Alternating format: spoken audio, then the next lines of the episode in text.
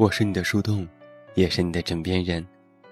各位好，我是远近，欢迎你听到我的声音。收听更多无损音质版节目，查看电阅及文稿，阅读原创文章，参与节目互动，你都可以来到我的公众微信平台“远近零四一二”，或者是在公众号内搜索我的名字“这么远那么近”进行关注，也期待你的到来。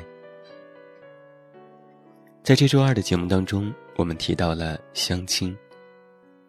其实很多朋友都跟我说过，自己不喜欢相亲。那么，为什么相亲会这样的讨人厌呢？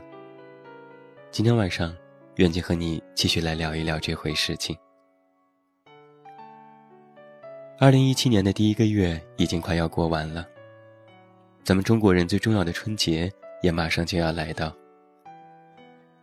之前也做过一期节目，辞旧迎新的时候，人总是会有一些仪式感。过去的一年，有什么样的收获？当初的新年计划完成了多少？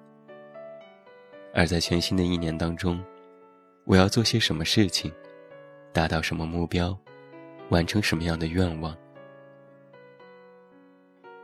回想起去年的这个时候，我和朋友旅行。那是我一个非常愉快的假期。想着自己有钱又有时间的日子终于来了。想着以后我能去世界的每个角落。这一年里，我在单位的不同部门学习，也在不断的相亲。工作和生活没有大喜，也没有大悲。这样的生活，我不知道算不算好。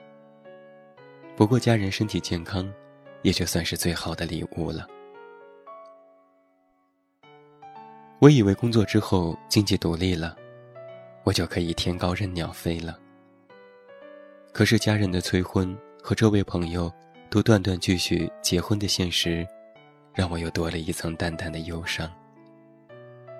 所以，我们今天的策划天蓝就开始相亲了。他这样说。在相亲之前，我也曾各种途径了解一下相亲这个事情。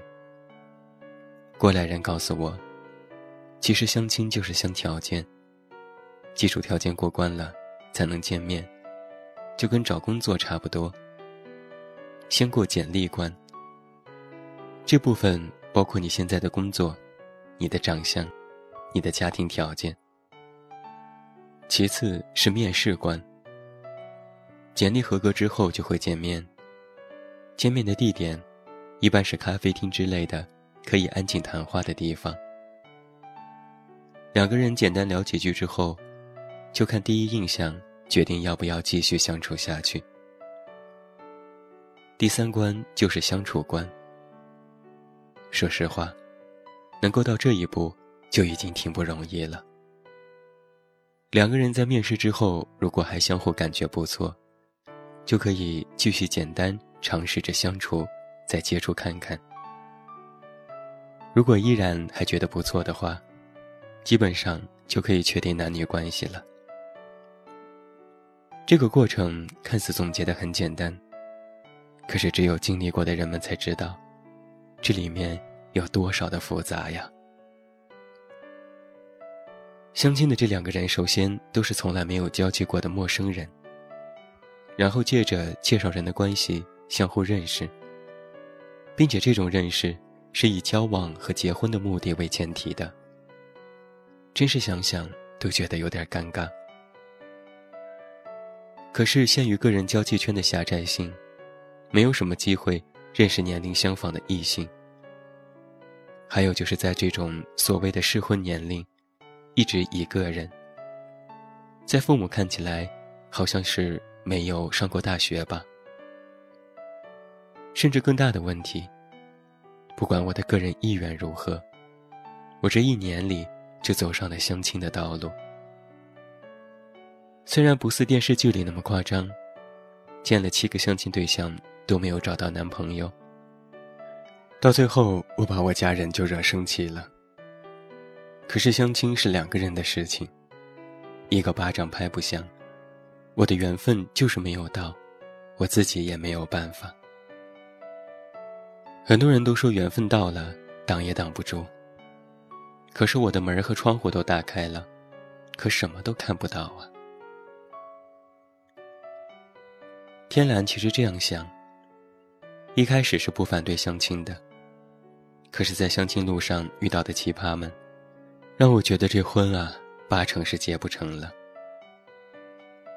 这一年的相亲路上，我总是感觉自己在不断的被人检视着、挑剔着，这种感觉非常不好。我不是商品，随身附带的产品说明书，去寻找买家。我们都是有思想的人。只是想找一个人，有知识，天南海北的聊天，有能力，遇到挫折不放弃，还不太缺钱。好多人都说我们的描述太过理想化了，可我觉得这样的人，其实就应该有，应该存在。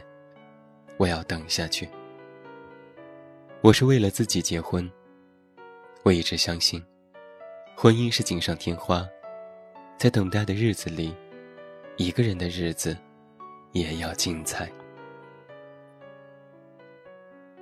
我们的节目策划天蓝讲述了他这一年的相亲路，从一开始的接受，到现在的抵触和不喜欢。实际上，理由大多大家都有同感。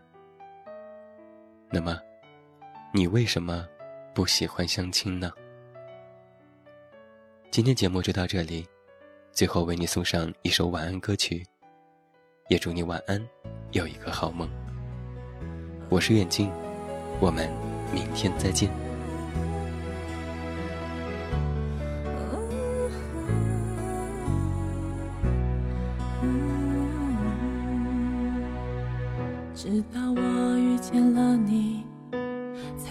开始了解爱。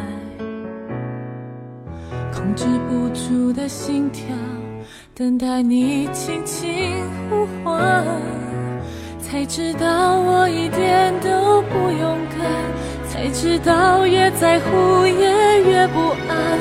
要不是那天你伸出的手那么温暖，我一直在找一个，算盲目都快乐。也只有真心相爱，才可能了解什么叫深刻。我一直在找一个人，让我相信幸福是真的。还有什么能够让人更虔诚？身边有你，我就有了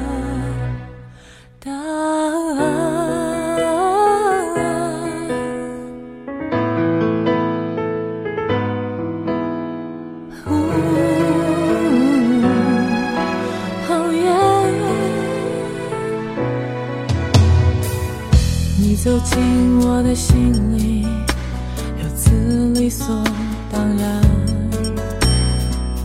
就算有理由迷惑吧，你的拥抱却让我明白，才知道我一点都不勇敢，才知道越在乎也越不安。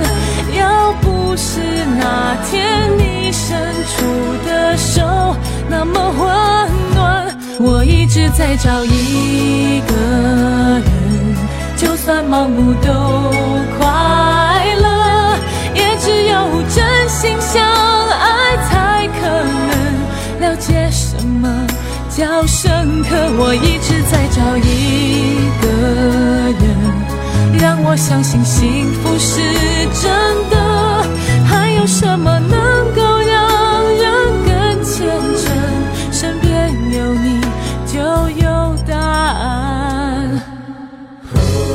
谁不是在汹涌人海里，寂寞地等待谁呼唤自己的名字，等待着有天爱让自己变得完整。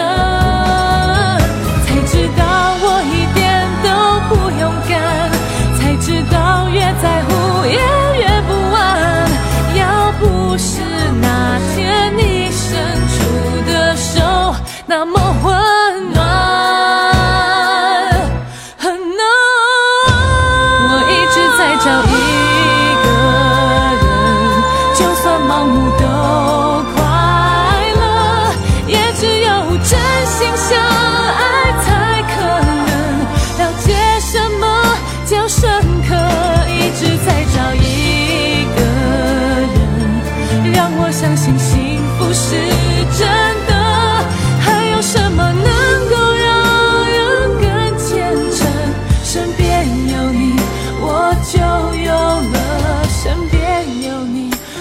就有了